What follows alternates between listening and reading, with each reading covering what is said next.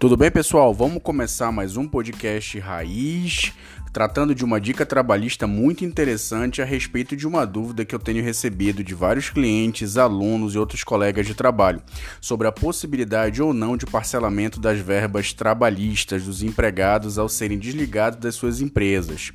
Vamos lá, para começar, antes da reforma trabalhista de 13 de novembro de 2017, a única possibilidade que era possível realizar o parcelamento das verbas rescisórias era através de previsão expressa nos instrumentos coletivos de trabalho, que se traduzem nos acordos coletivos de trabalho ou convenção coletiva de trabalho, em que tem a participação obrigatória de cada sindicato representativo da categoria, através de uma assembleia geral em que é discutida essa situação e é incluída como cláusula obrigatória, salvo sem sem essa possibilidade específica instrumento coletivo somente a partir da reforma trabalhista de novembro de 2017 com a inclusão do artigo 855-B na nossa CLT, que é a consolidação das leis de trabalho, foi possível a possibilidade de discussão e entrada em vigor da situação de que o empregador e o empregado possam, de comum acordo, decidir pelo parcelamento das verbas rescisórias, desde que tanto empregador quanto empregado estejam constituídos, respectivamente, de seus advogados, um representando o empregado e outro representando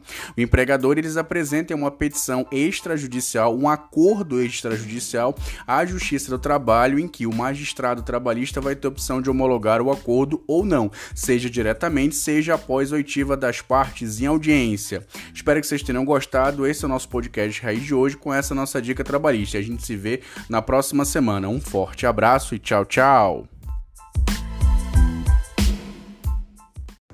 Tudo bem, pessoal? Vamos começar mais um podcast Raiz com uma dica trabalhista de um assunto muito específico que está sendo muito objeto de discussão sobre a possibilidade do médico do trabalho impor ao empregador de uma empresa que realoque determinado funcionário para que trabalhe no regime do teletrabalho, ou seja, através do sistema de trabalho via home office, por dois motivos específicos. Ou o empregado ele está no grupo de risco para poder resguardar a saúde do empregado no sentido da contaminação, ou o empregado possui alguma limitação é, física ou em termos de saúde que não torna tão atrativo tão específico que ele tenha contato com o ambiente de trabalho nesse momento de pandemia que a gente ainda está passando nos dias atuais.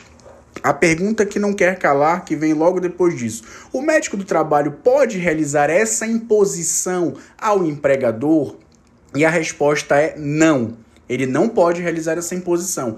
Quem tem que definir as formas de trabalho e as tratativas necessárias para o desenvolvimento do teletrabalho, trabalho através do home office, é empregador e empregado através de contrato individual de trabalho. O médico do trabalho não pode impor. O que ele pode fazer é informar ao empregador algumas condições que podem ser e devem ser tomadas no ambiente de trabalho para resguardar a saúde do empregado e deixar que o empregador tome essa decisão.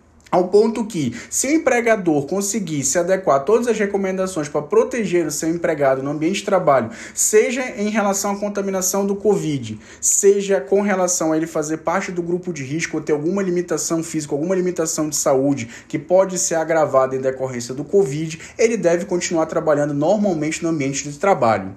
Tudo bem? Era isso que eu tinha para gravar no nosso podcast de hoje. Um forte abraço e tchau, tchau!